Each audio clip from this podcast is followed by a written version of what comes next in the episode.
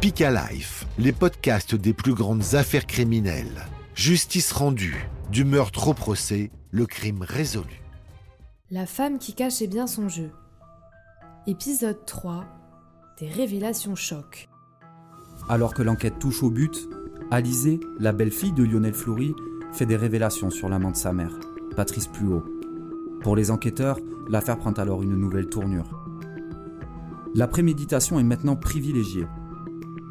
Les déclarations se succèdent. La face cachée de Muriel est dévoilée. Personne dans sa famille n'aurait pu imaginer cela. L'heure du verdict approche. Ce qu'Alizée révèle ce jour-là aux enquêteurs est à peine croyable. Elle confirme la version de Patrice Pluot, mais apporte un nouvel élément.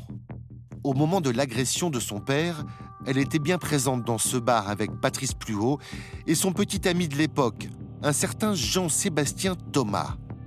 Âgé de 20 ans, il travaillait alors comme agent de sécurité dans la région. Mais étrangement, pendant la soirée, Patrice et Jean-Sébastien se sont absentés. Patrice et euh, Jean-Sébastien s'en vont euh, en me disant qu'ils reviennent d'ici peu, ils ont quelque chose à faire. Donc j'attends et euh, je ne pourrais pas dire le temps qui s'est passé, c'était assez long. Ils sont revenus tous les deux et j'ai remarqué que Jean-Sébastien avait changé de veste. Donc il m'a dit qu'il s'était renversé quelque chose dessus, j'ai pas prêté plus attention que ça. Où les deux hommes ont-ils pu se rendre? Que faisait Jean-Sébastien, son petit ami, avec l'amant de sa mère? Alizée cherche des réponses. Plus moyen de trouver le sommeil. Elle est finalement convaincue que les deux hommes ont participé à l'agression de Lionel.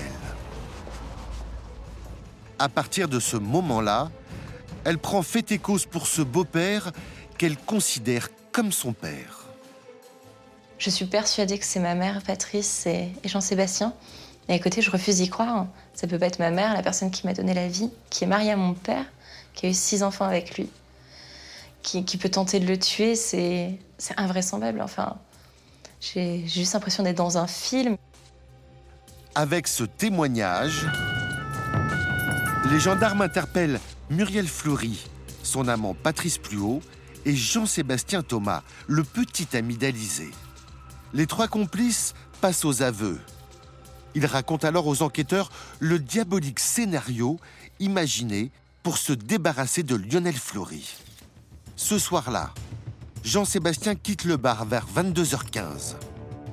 Il rejoint Muriel et ensemble, ils se rendent sur les lieux de l'agression. Jean-Sébastien crève un pneu du véhicule, puis caché dans les fourrés, attend l'arrivée de Lionel Fleury. C'est ce qu'on appelle un guet-apens. Euh, prémédité, euh, organisé. Euh, chacun a un rôle bien précis finalement à ce moment-là. Le plan prévu sur cette soirée, euh, c'était que euh, Jean-Sébastien agresse mon père avec le couteau, qu'il le tue, et euh, que Patrice arrive pour aider à, porter le corps et qu'il fasse disparaître la voiture et, et le corps de mon père. C'était sans compter sur l'instinct de survie et la ténacité de Lionel Fleury. Malgré les coups de couteau, le père de famille parvient à faire fuir Jean-Sébastien. Celui-ci est récupéré par Patrice plus haut, qui l'aide à se débarrasser des preuves. Puis les deux hommes rejoignent Alizé dans le bar, comme si de rien n'était. Le complot a échoué. Mais Muriel n'a pas dit son dernier mot. Interrogée par les enquêteurs, elle raconte son nouveau plan pour se débarrasser de Lionel, encore plus sournois est toujours aussi déterminé. Un acharnement obsessionnel. Dans les mois qui suivent l'agression, elle le drogue, en diluant des somnifères dans son thé du matin. Elle pense qu'à terme, ces puissants psychotropes lui seront fatals. Elle savait très bien, elle en prenait plein des antidépresseurs. Euh, ça allait, c'est pas ça qui allait le tuer. Euh. Mais bon, un accident de voiture, euh, ça arrive. Ça arrive un accident de voiture quand on est fatigué, quand on a subi une agression, qu'on est euh, en convalescence. Il a repris le travail très tôt euh, après son agression, euh, Lionel. Deux mois après, trois mois, il, avait repris le travail. Il était fatigué. Et un accident de voiture, ça arrive. un nouveau plan machiavélique. Le 10 janvier 2012, au volant de sa voiture, affaibli et endormi par les médicaments, Lionel Fleury percute une glissière de sécurité. Par chance, il en sortira indemne. Euh, il se prend la barrière de sécurité centrale. Il s'arrête ce qu'il a réveillé, parce qu'il s'était endormi. Je mettais ça sur euh, est-ce qu'il a des médicaments, est-ce que c'est un choc post-traumatique, est-ce qu'il est fatigué? Mais j'avais jamais envisagé que ça pouvait être euh, un empoisonnement. Une nouvelle fois, Lionel Fleury aura frôlé la mort. En 2014, au palais de justice de Vannes, le coup près tombe. Les trois complices sont condamnés par la cour d'assises à de lourdes peines. 20 ans de prison ferme pour Muriel Couret, 10 ans pour son amant Patrice Pluot et 12 ans pour Jean-Sébastien Thomas. Mais dans cette affaire, il reste encore des mystères.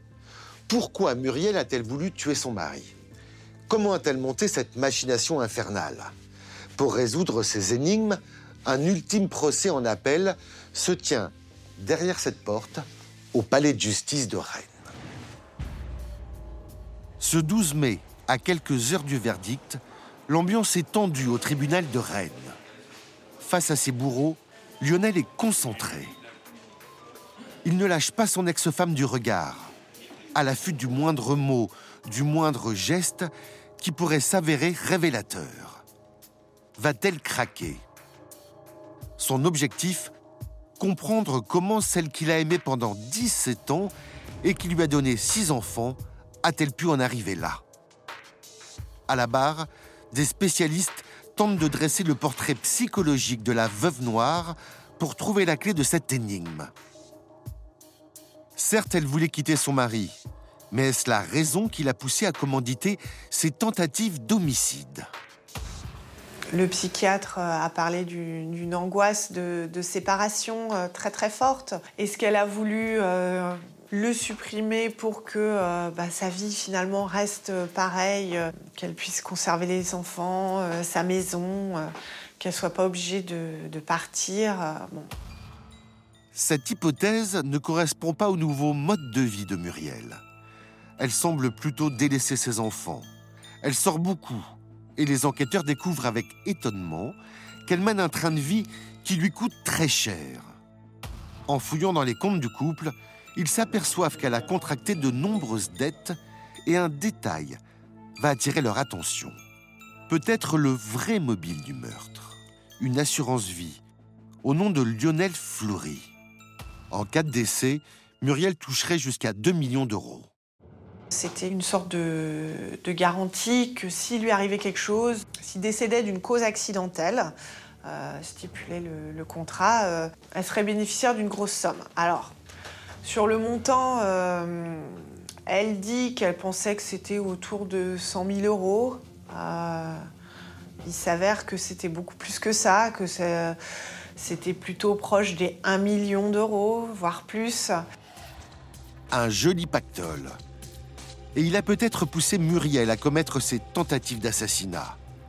Car avec cet argent, elle espérait commencer une nouvelle vie avec son amant, Patrice Pluot.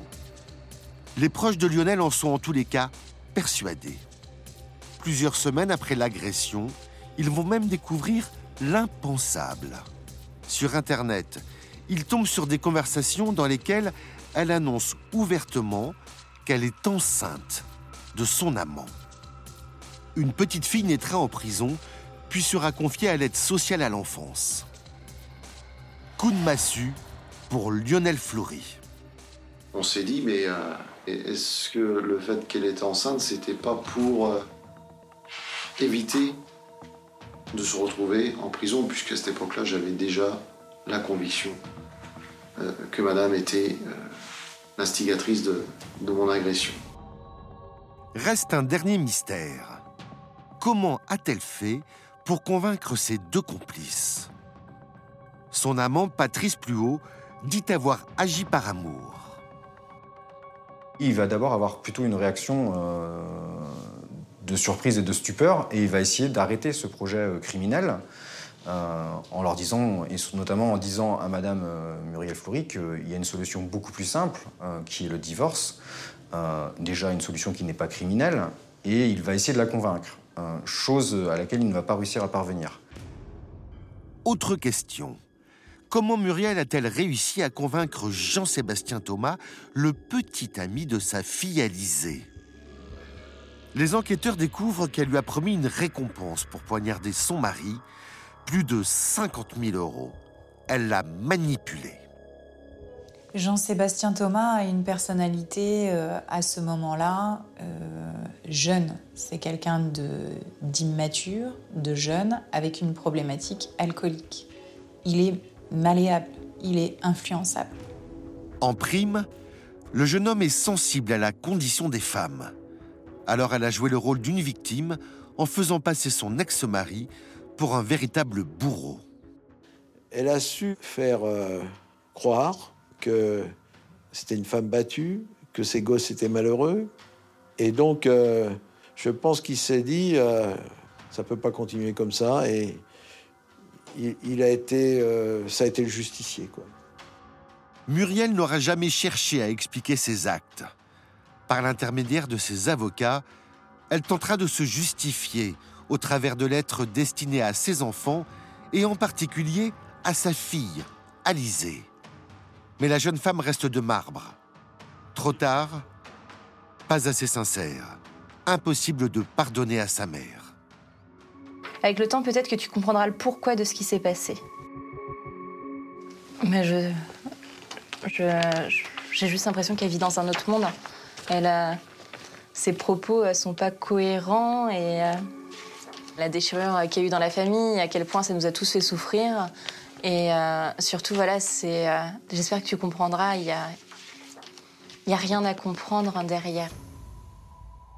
Au tribunal, enfin l'heure du verdict. Ambiance tendue. Lionel et Alizé sont nerveux, suspendus à la décision des six jurés qui finalement viennent de se mettre d'accord. Pour Muriel, 20 ans de prison ferme. 10 ans pour son amant Patrice Pluot et pour Jean-Sébastien Thomas, 12 ans. C'est le minimum que j'attendais. Euh, et aujourd'hui, bah, je... là, le nœud, il est parti. Là. Le nœud que j'avais mardi, il est parti. Et... Là, ça y est, là, je revis. Là. Maintenant, la suite, construire ma vie, finir mes études de droit et devenir avocate. À mon tour. Et euh, avancer sans, avoir l'ombre de tout se passer sur moi. Pour Lionel et ses proches, la fin du cauchemar, et il l'espère, le début d'une nouvelle vie loin des tribunaux. Merci de nous avoir suivis. Vous avez aimé cette affaire judiciaire? Écoutez-en d'autres sur notre podcast Révélation Speak a Life, disponible sur vos plateformes d'écoute préférées.